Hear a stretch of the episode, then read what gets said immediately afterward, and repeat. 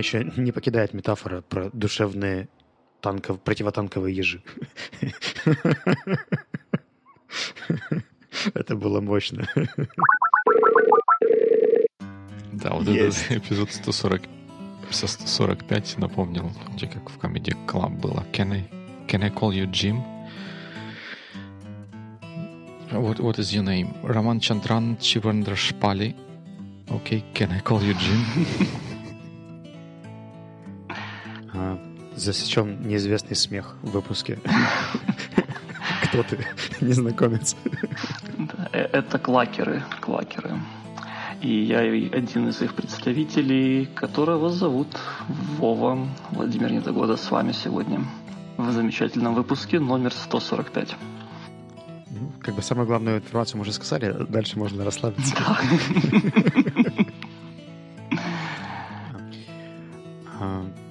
у нас есть определенные традиции. Нам нужно сделать follow-up к прошлым эпизодам перед тем, как мы пойдем дальше. Да, в прошлый раз мы говорили, почему-то мне кажется, что в прошлый раз больше всего я говорил, не знаю почему, но так мне кажется, вот об этом кейсе. В конце мы перешли на тему того, как давать фидбэк или как взаимодействовать с э, сотрудником, который пришел из другой команды, который делегирован из другой команды в наш проект. И я там понял, что я там разводил какие-то конструкции хитроумные, а на самом деле, наверное, все должно быть проще. В любом случае, независимо ни от чего, надо выдавать фидбэк непосредственно сотруднику и доверять тому, что если этот фидбэк будет как-то идти в разрез с чем-то другим, какими-то инструкциями, которые у него будут, то это потом тем или иным образом будет решено потому что, after all, это мой проект, он работает на, на том, чтобы достичь мою цель, и, значит, я должен контролировать то, как это все происходит, выдавая ему фидбэк. Как заведено, все самые лучшие мысли приходят сразу после того, как ты выключаешь запись, и ты сразу становишься так, а, да, вот что ну, я хотел сказать. Да. А, или они могут прийти, и тогда их можно оставить в коммент-секции на sonar.one, что сделали Анна и Виталий, за что им большое спасибо. Ты не читал наш discussion thread? Подожди, ну это, это был настоящий полноценный thread, там, где больше двух человек. Я, я читал, но это же было про прошлый, не про последний выпуск, а про предыдущий, да, где мы продолжили дискуссию про то, как Анна пришла к подкастам и то, что мы слушаем их на полторашной скорости. Вот, кстати, Вова, ты слушаешь подкасты вообще? Да, бывает слушаю. Не могу похвастаться, что слушаю их очень часто. Как-то вот не сложилось так, чтобы прям это вошло в привычку, но бывает. А на какой скорости? На, на обычной? Учитывая частоту моего использования, то, наверное, все-таки на обычные. Мне кажется, ты проскочил один вопрос, потому что сначала он же спрашивает, ты слушаешь подкаст приложений или на отдельных внешних сайтах, ютубах и так далее? На отдельных внешних сайтах. А я думал почему-то, что ты скажешь, что я перескочил с, с вопроса. Перескочил вопрос, а ты слушаешь подкаст Байвикли?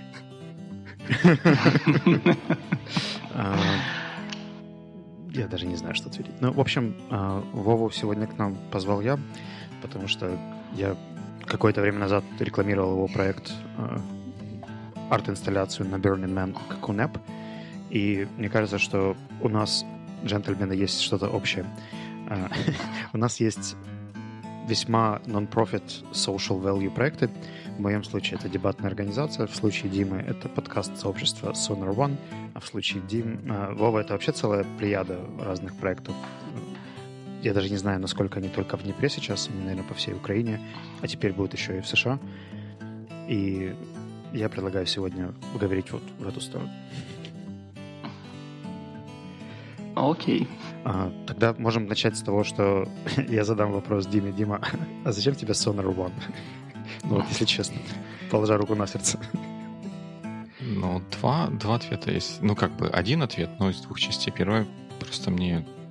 Я же много раз говорил, мне нравятся подкасты, не только слушать, но теперь еще и делать их тоже нравится. И тут немножко contrary эм, в противоречие тому, что ты говорил про социальные там какие-то бесплатные проекты, я думаю, что на этом можно, ну не то чтобы заработать, но как бы построить На вокруг... это можно не тратить. Да, по- по- построить вокруг этого какой-то такой вот самодостаточный э, бизнес. Ну, и, ну и, во-первых, это, или во-вторых, это красиво и интересно. Сколько денег ты уже заработал в подкастинге? Что? Опять этот интернет.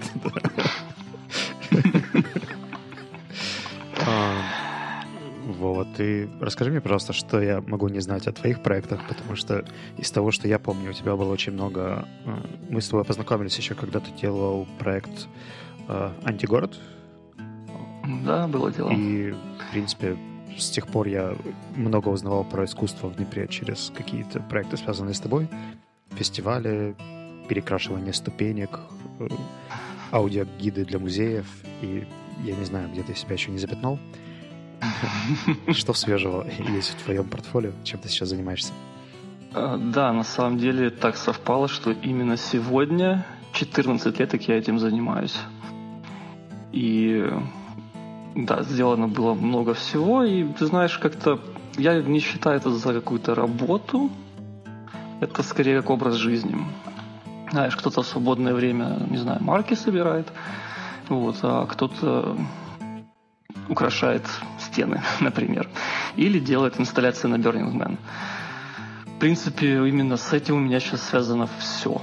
Вот, то есть на какие-то более другие проекты я не могу сказать, что сильно отвлекаюсь. В основном занимаюсь этим, потому что вот целый год, каждый божий день это занимает у меня вот максимум свободного времени. И это здорово. А такое уточнение, это вот такая деятельность, вот эти проекты, это твой осно- основной вид деятельности или ты где-то еще работаешь на традиционной, в кавычках, работе? А, Моя традиционная работа – это дизайн. А, И он мне дает какие-то небольшие деньги, чтобы я мог свободно заниматься тем, что мне по душе тоже. То есть искусство, культура. Вот, поэтому, в принципе, это как, знаешь, у меня вот по сути 24 часа в сутки арт. То есть я 24 часа в сутки что-нибудь стараюсь делать такое, чтобы было ощущение не зря проведенного дня. Да, то есть для меня это вот ощущение жизни. Вот ты такой видишь, что Вова спит, а это не спит, это арт. Нет, это арт, да. Это, это в данном случае перформанс. Хэппенинг. Да. Не, так, а была же, была же какая-то такая история где-то в, Ютубе, по-моему, кто-то транслировал, как он спит, и там собирал какие-то бешеное количество просмотров и всего такого. Так что, Да, есть такое направление. э, Я слышал, я еще, правда, не видел, но я слышал, что да, люди зарабатывают большие деньги на транслировании себя или на том, что они что-нибудь делают, например, едят. И это собирает какие-то сумасшедшие просмотры и приносит какие-то сумасшедшие деньги. Так что, может быть, я не тем занимаюсь. Может пойти прилечь поспать. да, это может быть интересная мысль. Ну, я хотел бы перейти от наших personalities к э, вопросу менеджмента, да, потому что так или иначе в этих проектах мы не одни. С моей стороны, это целая большая дебатная организация, которая сейчас действует практически без меня вообще. А, Дима в свое время взаимодействовал и сейчас взаимодействует с очень разными людьми вокруг подкастов. Например, Weekly нам помогают делать ребята из Universal Universe Music Studio. За что Music им Studio. огромное спасибо. Ничего себе. И в разное время к нам приходили разные люди, которые также помогали подкастам дойти до того уровня, до которого они дошли сейчас. Кто-то рисовал логотипы, кто-то делал какие-то еще вещи. И, насколько я знаю, Вова, ты тоже своим ребятам вокруг как у не очень платишь. Да, как-то я тебе больше скажу, так получается, что они еще и платят за это. Да, это на самом деле, конечно, со стороны вот все, что происходит вокруг э, философии Burning Man, э, это очень похоже на... Даже не знаю, на что это похоже. Это похоже на людей, которые платят за то, чтобы поработать. И, но на самом деле, конечно, если копнуть чуть глубже, оказывается, что все не так-то просто. И да, мы работаем, в принципе, бесплатно, но это не работа, это вот реализация нашей общей идеи, нашей общей задумки. Знаешь, как в детстве, пошлите играть, пошлите, и каждый берет что-нибудь из дома, и давайте играть. Я думал, что Дима хочет монетизировать подкасты через рекламу, а он ждет, пока ему начнут платить, видимо, как ты. Я тебя раскусил. Спасибо, Вова. Я, я буду теперь очень внимателен. Штирлиц никогда не был так близок к провалу.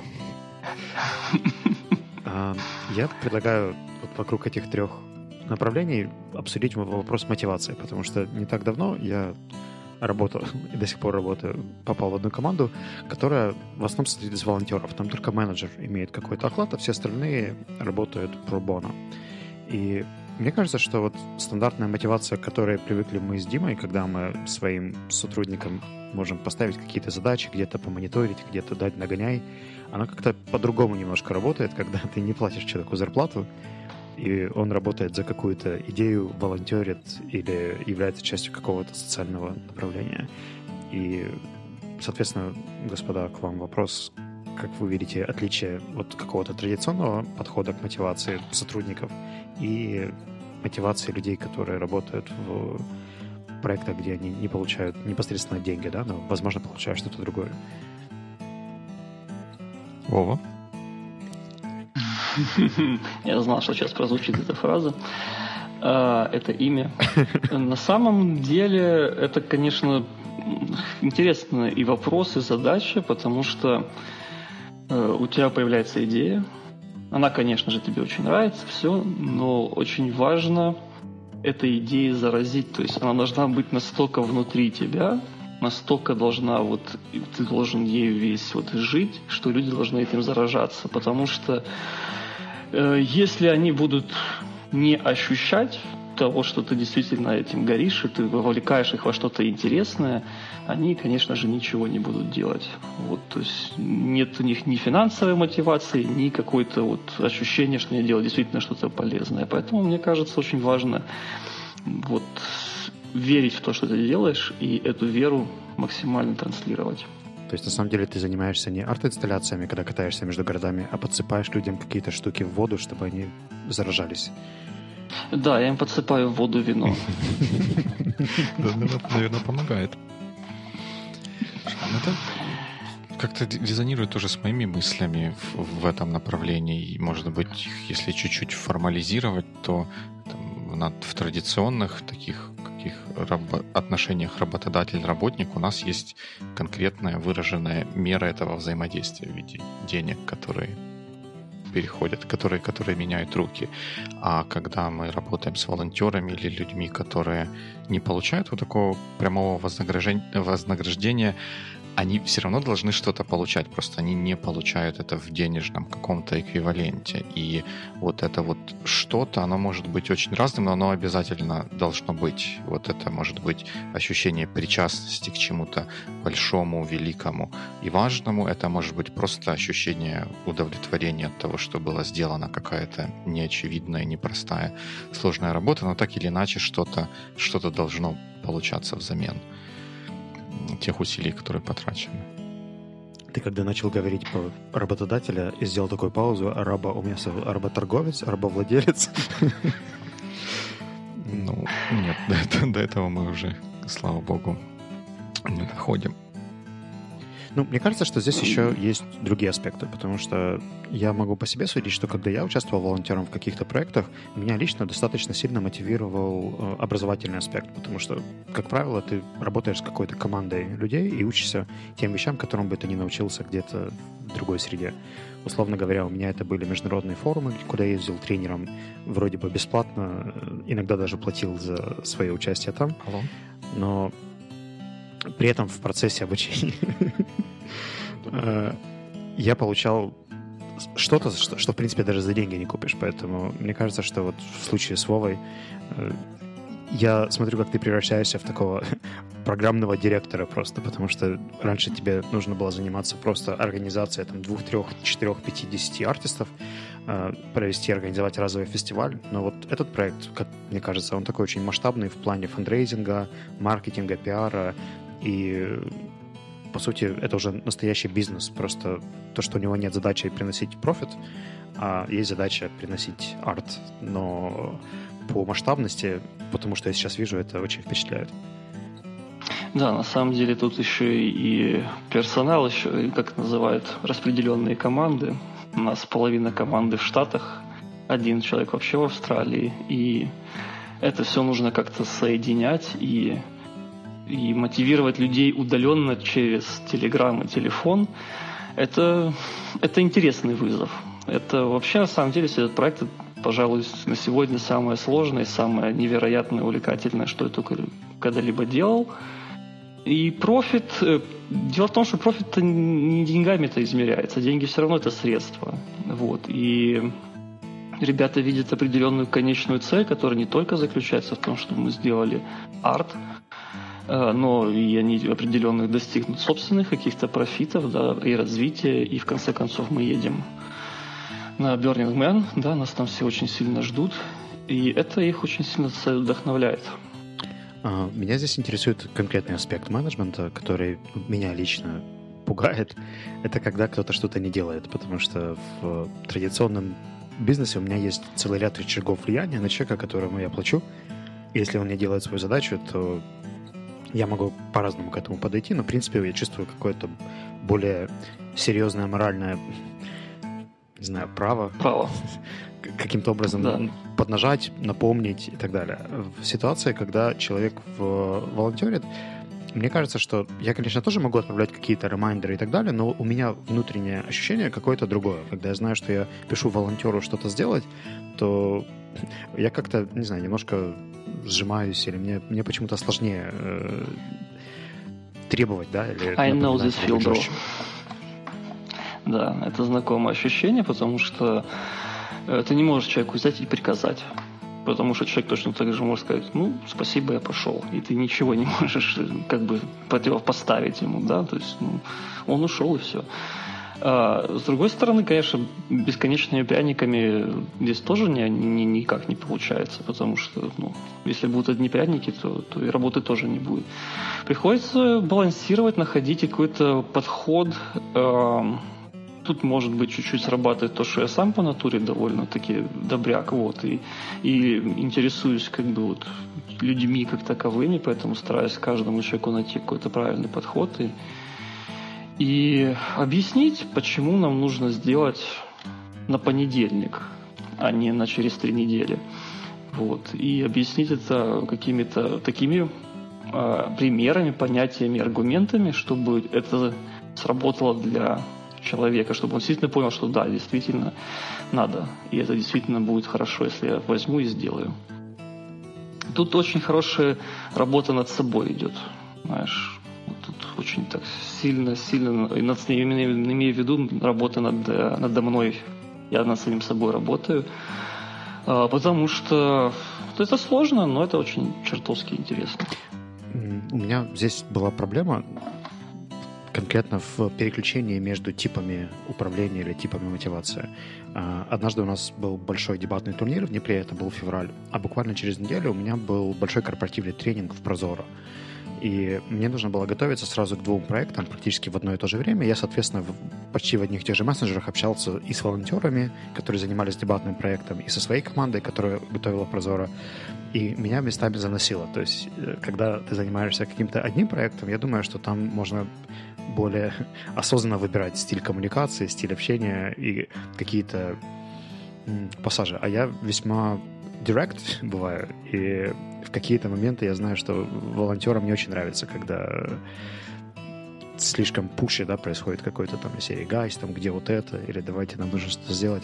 Хотя я понимаю, что это инерция, которая идет из, из другой части бизнеса, которая, в принципе, не связана с э, дебатным проектом. Слушайте, я вот так, так оглядывался, ну, что-то шапку не смог найти где-то за спиной у себя, чтобы ее одеть и сказать, что я вот одел шапку адвоката дьявола. И я, наверное, попробую подстаивать точку зрения того, что, наверное, не должно быть какой-то особой разницы в этих двух ситуациях. Потому что если у нас есть, если мы рассмотрим ситуацию, когда у нас есть просто сотрудник, который должен получать зарплату за то, что он делает, он чего-то не делает, мы мы там раз, второй говорим, мы его потом что делаем? Отключаем от, от зарплаты от этой, да, потому что нам неинтересно, невыгодно, не... Ну, много есть аспектов, почему нам не стоит продолжать дальше работу в таком же духе. И по большому счету то же самое можно переложить на волонтеров, ну не на волонтеров, а людей, которые работают за какую-то другую, не денежную компенсацию. Если мы как руководители каких-то проектов, которые хотим, чтобы что-то случилось, и нам нужна помощь каких-то других людей, но они э, вот то, о чем договаривались, мы не делают, то, ну да, мы можем их, им еще раз объяснить, но если они все равно не делают, мы дальше надавливаем на них, и они уходят, то результат, в принципе, что так, что так одинаковый. Нам, у нас нет того, ради чего мы это все затевали, и поэтому как бы, мне кажется, не очень стоит бояться надавить на, ну, в, в пределах разумного на, на тех людей, которые участвуют в проекте, для того, чтобы получить тот результат, который, который мы хотим. Ведь когда у нас один кто-то слэкинг, это значит, что он подводит всю команду. И у меня, как у руководителя, есть обязательство перед остальными членами команды, что вот то, над чем мы работаем, оно будет сделано. И я не могу позволить, чтобы кто-то один из них это все разрушил для всех десятерых? Мне кажется, тут вопрос э, отчасти в отложенном вознаграждении, потому что когда ты работаешь за деньги, ты знаешь, что вот-вот они деньги, только руку протяни. Когда ты работаешь за какую-то далекую нематериальную выгоду, то мотивация чуть меньше, а для руководителя, в свою очередь, очень важно планирование, то есть он свой вот этот вот э, нон-профит проект должен запланировать с огромным запасом. Ну, например, наша инсталляция, если бы мы все получали сумасшедшие деньги, мы бы ее сделали быстрее, чем за год. Не за неделю, конечно, не за месяц, но быстрее. Э, и, безусловно, ну, ты не можешь просто так вот взять и выбросить человека, потому что найти mm-hmm. еще одного не за деньги, это ну, больше времени занимает. Процесс рекрутинга волонтера занимает, ну, я не знаю, во сколько раз больше времени. В два, в три, в четыре. Потому что э, очень часто люди прибегают с горящими глазами и говорят, мы готовы, мы хотим, мы все будем делать.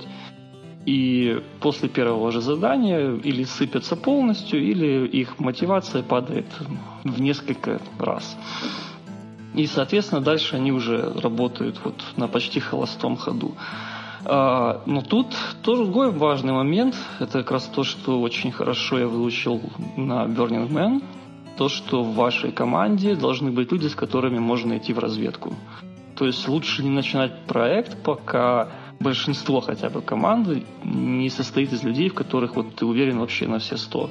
Ну, а если у тебя вся команда такая, то точно будет все хорошо. У меня вот действительно было очень много разных волонтерских нон-профит проектов, и больших, и маленьких, и разные были команды, и ситуации были разные. И э, ребята, с которыми вот я работаю сейчас, это для меня полный восторг, потому что ну, более профессиональных людей я еще не встречал на вот проектах, за которые не платятся деньги.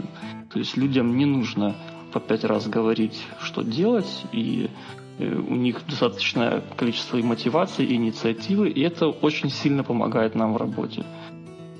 А. Мне кажется, это рецепт хороший для запуска проекта как такового. Скажи, пожалуйста, у вас в проекте есть света?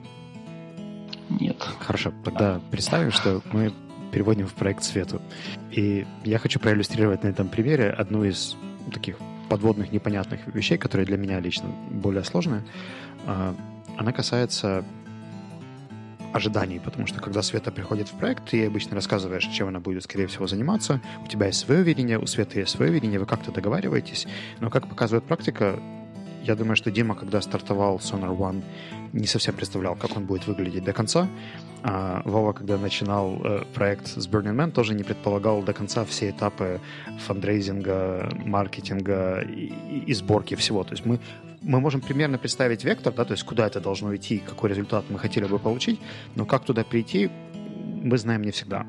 И что я увидел опыте работы с волонтерами, что когда они понимают свой скоп работ изначально, его делают, они очень счастливы, но мало кто, то есть нужно какая-то совсем сверхидея, чтобы человек выходил за рамки первичных договоренностей и мог передоговариваться на дополнительные какие-то задачи из серии «Вот ты нам помог с маркетингом, а теперь помоги нам еще с активными продажами» или с фандрейзингом, или еще с какими-то другими вещами, которые, на которых, о которых мы не говорили.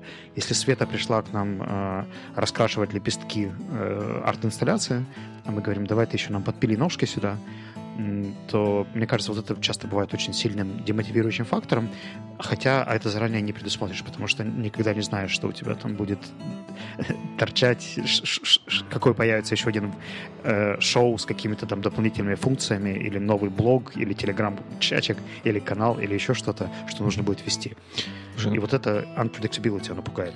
Тут отличный point. Я как раз вот хотел сказать после того, что Вова рассказал. Там очень была хорошая фраза или хорошие слова про инициативность. Я вот думал, что и это пересекается с тем, что ты сейчас про Свету рассказал, что вот такими успешными, как мне кажется, на мой взгляд, волонтерами или теми людьми, которые полезно контрибьютят вот в такие проекты, это люди, которые в большой степени самостоятельные. Они понимают где-то в в чем их сильные стороны, в чем, чего они хотелись бы достичь, участ... чего они хотели бы достичь, участвуя в этом проекте. И потом, когда потом в проекте начинаются какие-то сложности, вылазят какие-то новые задачи, новые какие-то костыли, они, понимая, куда это все движется, и зачем это туда движется, и какова роль их в этом всем, и в чем значение для них персонально вот этого всего, что происходит, они готовы проявить инициативу, подставить плечо и вот взяться за что-то большее. А если это на уровне, как со Светой, мы говорим, Свете, сегодня ты красишь лепестки, а завтра ты пилишь ножки, то это уже сложнее, если Света не проявляет самостоятельности или не готова, или не хочет э, этой самостоятельности проявлять. Ну, тут следует понимать же, что, во-первых, света всегда будет, так или иначе, потому что уровень вот этой вот вовлеченности у всех он разный. Но с другой стороны, да, э, все подобные проекты это такая себе проверка на взрослость. Не в смысле ходить э, с серьезным лицом, а в смысле брать на себя ответственность и понимать, что ты есть частью этого вот проекта и на тебе есть определенные обязанности, которые тебе нужно делать. На работе, мне кажется, за деньги всегда есть маленькая такая лазеечка, что ты можешь чуть-чуть подрасслабиться, потому что ну, вы уже договорились, деньги будут идти. А здесь вы делаете что-то нематериальное. Мне как-то вот такой меня такая мысль только что посетила.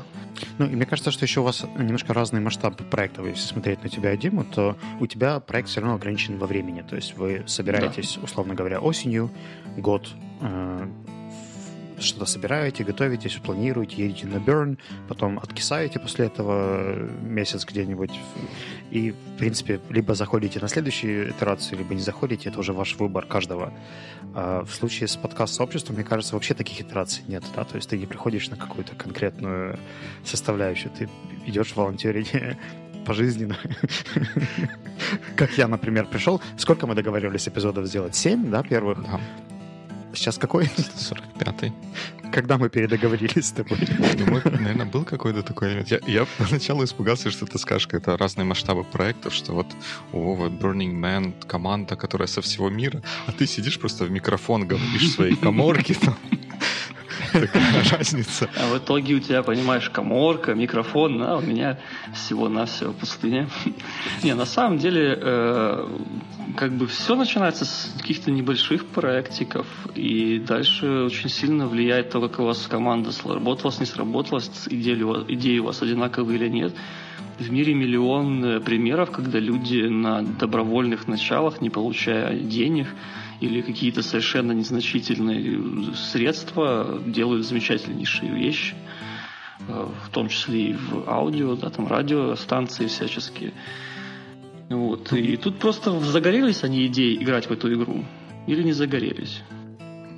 Я так понимаю, что вокруг Берна вообще очень много волонтеров, да? То есть и в самой организации, и... Это вот... все волонтерство.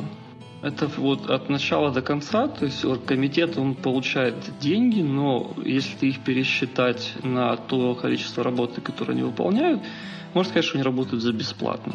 Они каждый год там публикуют э, свою отчетность, там туда-сё, кто сколько заработал, но это копейки. Это на самом деле действительно очень несущественные деньги, учитывая какой объем информации, какие горы всего, проблем им нужно э, решать. И он тоже, в общем-то, начинался, на самом деле, с небольшой кучки людей, которым просто захотелось повеселиться, потом чуть больше, чуть больше, чуть больше. И в итоге, видишь, это превращается в то, что огромный организм э, собирается воедино на неделю в одном месте, и потом э, по всему миру вот э, эти же самые люди отдельными творят, органами, да? Отдельными органами своими, да, приносят добро в этот мир и креатив. Вот видишь, Burn имеет положительный пример того, как это устойчиво работает. Я видел очень много проектов, в которых sustainability прихрамывает. Условно говоря, собирается команда, команда вместе дружит, год работает, потом кто-то уходит в декрет, кто-то переезжает в Дубай, кто-то делает еще что-то. И вот здесь всегда очень двоякая ситуация. Либо ну, приходится искать и рекрутить новых волонтеров, но они уже приходят в команду старичков, которые уже сработаны и чувствуют себя как какое-то второе поколение – в этом проекте. А, либо второй вариант, нужно как-то совсем менять эту э, иерархию, подход к организации проекта, потому что, ну вот, чтобы построить какой-то большой social project, например, вот есть дебатная организация в Штатах, которая огромный нон-профит организовывает э, университетские дебаты в Штатах. Там ребята волонтерят по 5-10 дней в году, э, у них есть свои уровни иерархии, и у них уже отлаженная система. В итоге, как только кто-то из нее выпадает, приходят новые, и э, это все работает как часики. Я так понимаю, что с Burning Man похожая ситуация, и с разными другими профитами. Но когда смотреть на масштабы там, Sonar One или твоей конкретной команды, то есть из нее выпадает человек или два по всяким причинам, мне кажется, это такой очень огромный стресс-фактор для менеджера, который занимается организацией. Да, но тут очень много зависит от того, правильно ли посчитано количество людей для проекта. То есть вот у нас э, много людей для нашего проекта, но мы как бы друг друга отчасти перестраховываем. При этом мы все равно рискуем. Да? То есть у нас Сколько у вас равно... было в прошлом году в проекте? Целых два. В этом году 14. Вот. Э, но тут просто очень важно, ну, на Берне тоже, я думаю, есть куча своих там э, всяких подводных камней. Вот. То есть я бы не стал прямо говорить, что это эталон того, как нужно или не нужно делать. Вот. Просто это один из ярких примеров, когда все получилось. Примеров, когда не получилось, или когда получилось, а потом во второй раз уже не завелось, их море. У меня тоже, к сожалению, такие имеются в багаже, когда что-то мы делали, у нас все вроде получилось хорошо, но во второй раз мы уже не смогли собраться полноценно. Э, причин тому бывает всегда миллион. Кому-то нужны средства, кто-то и не против, но жизнь, знаешь, приносит свои коррективы. Но тут отчасти, вот, допустим, я спасаюсь тем, что проект, проекты делаю разные, и это привлекает разных людей. То есть есть определенная какая-то структура, вот как вот ты только что описывал, вот, и какая-то там идея, как мы делаем все, как мы свои дела. Вот. Но за счет того, что к нам приходят новые люди по новым каким-то направлениям, у нас вот нет ощущения там старичков, не старичков, да, там э, все примерно в одних правах, в, на одной линии и, и примерно одинаково вот делают свои дела. Да, мне еще кажется, что тут играет роль определенный масштаб, но если говорить не просто как о команде артистов, которые делают одну инсталляцию отдельно взятую на, на Burning Man, а Burning Man как явление, то там ну, мне, на мой взгляд, я ни разу не был, но поэтому и поэтому об этом всем рассказываю, вы же понимаете. Э, важную роль играет то, что вокруг этого образовалась какая-то вот ну, критическая масса э, людей, которые в итоге, в итоге это переросло в самоподдерживающееся явление. Да, есть организаторы, которые, наверное, договариваются с властями штата Невада, чтобы там это все было устроено. Но в то же время вокруг этого есть куча людей, ну, по крайней мере, из того, что я вижу во всяких интернетах, куча людей, которые зарабатывают на Burning Man как таком как ну, в виде дериватива такого.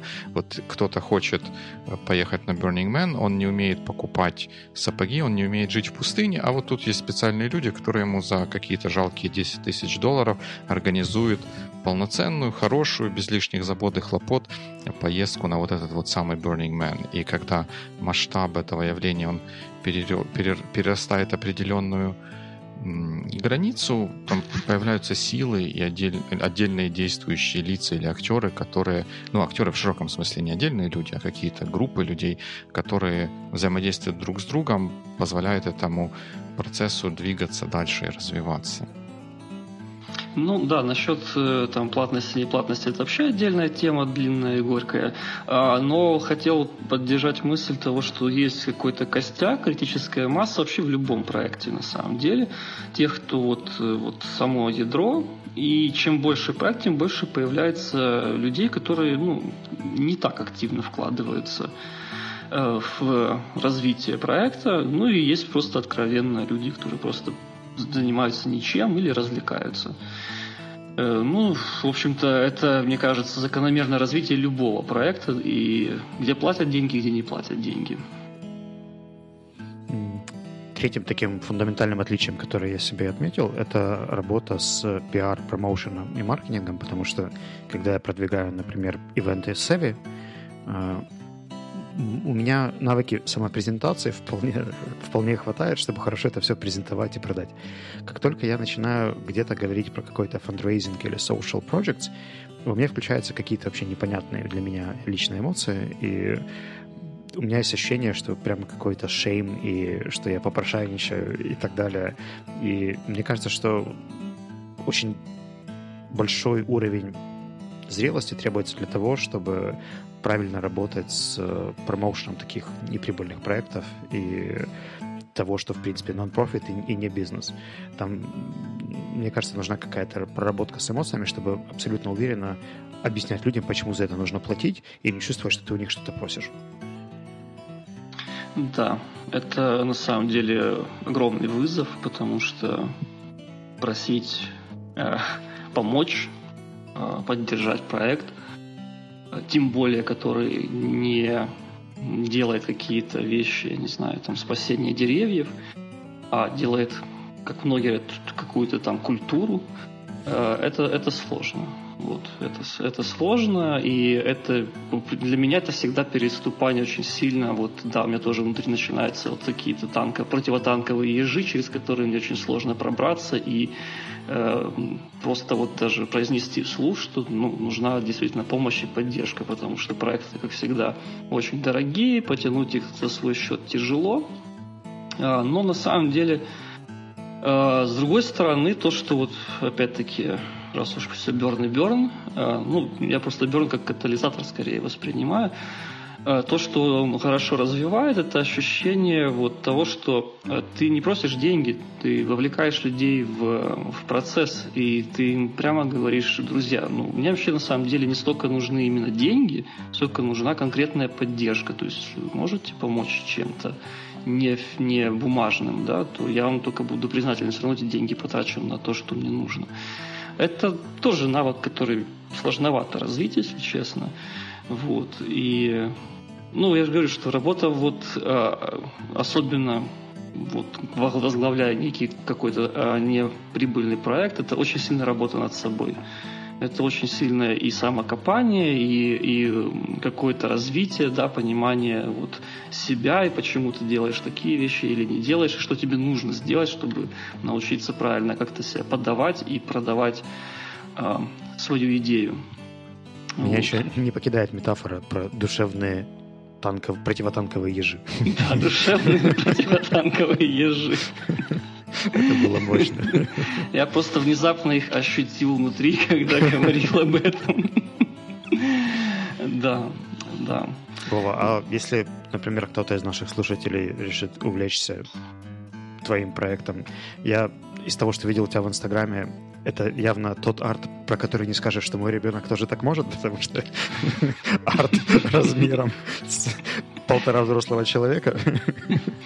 А, но какого плана помощь вам нужна сейчас э, в плане работы, в плане фандрейзинга? То есть э, что вы сейчас...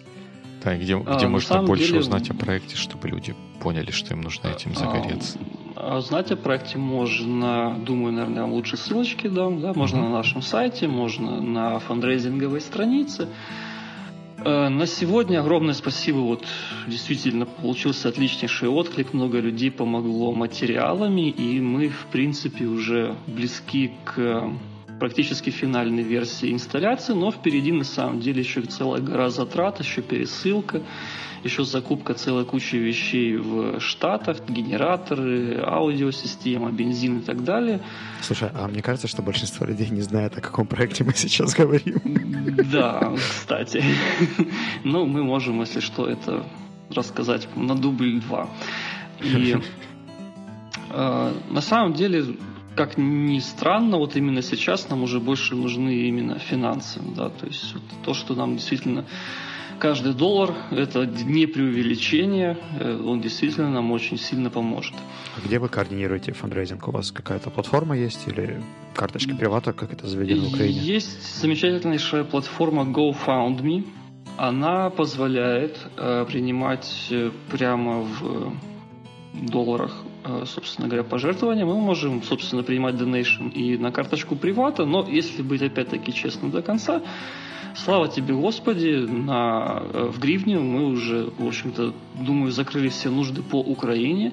Mm-hmm. Теперь у нас вот серьезные вопросы по США, и здесь, конечно, вот GoFundMe нам очень сильно поможет, потому что они и процент не берут за вывод, что, в общем-то, для нас, как для людей, которых каждая копейка на счету, очень важно.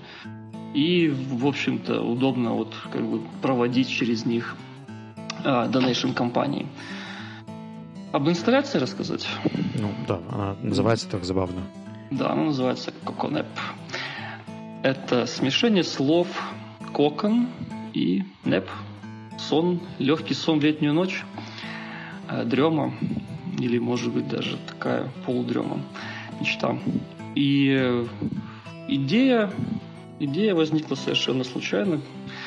А, конечно же, под впечатлением от первой поездки, когда просто там в голове Хотелось все спать и завернуться в кокон?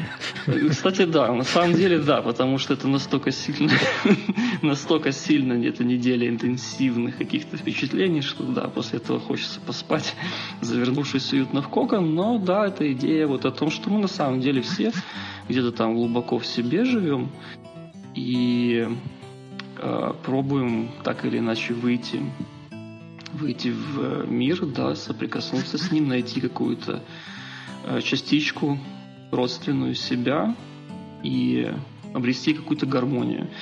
И это будет инсталляция трансформер высотой в 3 метра, шириной в 4, которая будет похожа, как ни странно, на кокон.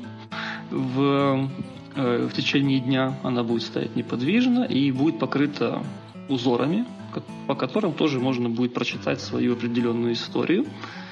А ночью мы будем делать целое шоу. У нас э, будет эта инсталляция плавно раскрываться, постепенно превращаясь в цветок. Все это будет происходить под э, яркое световое шоу. Будет там больше 200 метров LED лент мы вчера пересчитали, я очень удивился, но таки да. Вот, это будет очень ярко, очень колерово, э, разноцветно. И э, этот кокон, превращаясь в цветок, э, затем в середине цветка будут появляться люди, э, пара, они будут находить друг друга и в обретя символические, метафорические крылья, растворяться в ночи. А, видео можно будет посмотреть по той ссылке, которую я вам дам. Вот ссылку на нашу donation компанию. И все это будет происходить под музыку. Все это будет происходить под музыку. У нас будет э, как минимум две композиции. И к нам уже сейчас э, поступило предложение двух диджеев, которые хотят у нас также сыграть несколько сетов э, прямо на инсталляции. И, возможно, еще будет дополнительный перформанс Э, там несколько организаций, несколько ребят, которые будут делать некие фаер-шоу, тоже вот хотят присоединиться к нам. То есть у нас будет постоянно что-то происходить, что-то будет очень насыщенно, не только однообразное какое-то э, действие, но оно будет длиться всю ночь. И музыка, музыка, которая будет играть, ее можно будет регулировать с помощью специального пульта. То есть люди у нас из зрителей станут участниками, и для нас это очень важно, потому что мы очень хотим вот эту идею гармонии, идею э, любви, ее вот знаешь, донести каждому, и чтобы каждый присоединился вот к этой инсталляции, стал частью этого проекта. А после фестиваля поставишь дома? После фестиваля, ты не поверишь, но мы ее везем на выставку. Черт, это было предсказуемо. Да. А, возможно, мы даже выставимся еще и в Днепре. Но об этом будем уже говорить ближе к сентябрю. Сейчас, если честно, голова очень сильно болит за пересылку, за то, чтобы это все доставить в Штаты. Так что, если у слушателей Бабикли есть знакомые контрабандисты или владельцы шхун, которые могут что-то переправить в США, можно подводную лодку. Мы не гордые. Ну или даже если просто кого-то зацепила вот эта вот идея с коконами и тем, как они раскрываются, в описании будут ссылки на то, как можно поддержать проект. Я от себя добавлю, что я лично мотивирован тем, как работает Вова и его команда, и с удовольствием наблюдаю за этим проектом. Э, поддержу и долларом, и добрым словом. Поэтому, гайс, вам всяческих успехов, и я считаю, что таких проектов должно быть побольше.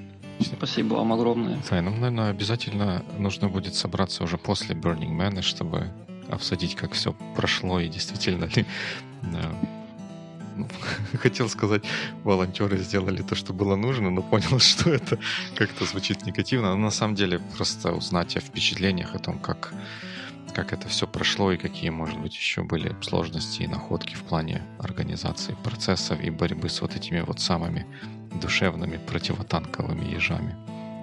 Да, я думаю, что там этих ежей будет много, потому что э, здесь мы еще находимся, в общем-то, в тепличных условиях. Э, мы просто бесплатно делаем хорошее дело. А там мы столкнемся еще с дичайшей жарой, и множеством очень интересных, очень красивых, отвлекающих факторов. И нужно будет вот очень сильно превозмогать себя, чтобы делать э, свою работу, а не только развлекаться, и это будет довольно интересно. А также превозмогать себя, чтобы работать во время жары или во время холода ночного. Так что да, я думаю, у нас будет огромнейший кейс э, примеров того, как как, как действовать в сложных ситуациях, да еще и в э, командах, которые работают за идею. Так что редакция Sonar One через пять месяцев приглашает вас поделиться опытом. Да. Супер. Спасибо большое, что рассказал подводные непонятные камни этого проекта. Мне было очень любопытно. Спасибо вам огромное. Успехов. Успехов вам, ребят. Спасибо. Как там говорят? Good week? Good week. Good week. А там какое-то соревнование есть между теми, кто вот делает инсталляции? Или, ну, там формально или неформально? Наверное, даже если нет его формально, наверное же кто-то что-то придумает. Нет, там, ну, понимаешь, как бы это очень сложно на самом деле описать, потому что, с одной стороны, все прямо рассказывают, что, что такое Берн, как и в чем его идея, философия, но, с другой стороны, в это поверить очень сложно. И только приехав на место, начинаешь видеть, что да, это действительно так. Всем, э, всем не то, что им не пофиг, что ты сделал. И они, наоборот, они рады, что ты сделал. Маленькое – молодец, большое – вообще молодец. Но нет такого, что если я пригнал э, машину за миллион долларов, там всю сияющую, мерцающую и там изрыгающую огонь, то я крут, а там Вася, который пришел и просто сделал какие-то вот э, браслетики маленькие там за там доллар, то он типа не крут. Нет, ни в коем случае. Там как-то, знаешь, это на самом деле это все очень похоже на вечеринку. Это все очень похоже на хорошую вечеринку хороших друзей. Ты же не оцениваешь друзей угу. по типу там, м-м, этот принес виски, а этот пришел всего лишь там, не знаю, просто пришел. Ну, как-то что за глупости? Все собрались, все хорошо отдыхают, и всем здорово. И так давайте веселиться. И, и так оно как-то так работает. То есть это никакого конкурса там немає. Ну, это дорогого стоит. Да, это очень дорогое развлечение для взрослых людей. Я думаю, Дима имел в виду метафорически дорогого.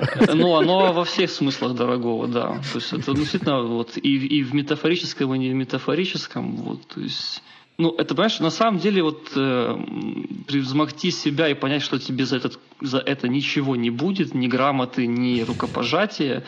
В тюрьму э, не посадят. Некоторым сложно, на самом деле, понимаешь? Некоторым сложно с этим смириться. То есть, как это? Я же, ну, я, я вкалывал, я старался, я месяцами делал что-то. И, и что, и все? А будет много людей, которые будут просто проезжать мимо и даже особо не обращать внимания. Э, будет огромнейшее количество людей, которые будут подъезжать, смотреть, им будет нравиться, но они будут моментально уходить, потому что рядом происходит еще что-то интересное. Ну да. То есть там смысл в том, секрет точнее даже в том, что ты делаешь не для кого-то, ты делаешь для себя. Как только ты принимаешь то, что твой проект, и, кстати, не обязательно арт, ты делаешь для себя, и вот вот поэтому вот тебе нужно твою цель достичь, чтобы вот оно все получилось. Кстати, вот на начале разговора подобное задел, когда говорил про финансовые отношения, да, то только ты понимаешь, что это для меня проект вообще-то, и я его сделал, и я большой молодец, все остальное уже становится не так важным. Много людей, мало людей, дали грамоту, не дали грамоту. Это уже не суть важно. Дима, почему у меня нет грамоты за то, что я хостю с тобой Бэйвикли уже третий год? Черт, то, то все дело в грамоте. Все, я теперь понял. Пока не было Вовы, я не знал, что так можно. Ну, видишь, теперь, теперь один знает, что можно брать деньги за то, что участвуешь в подкасте, помогаешь делать подкаст, а другой знает, что можно дать грамоту. Точно, точно.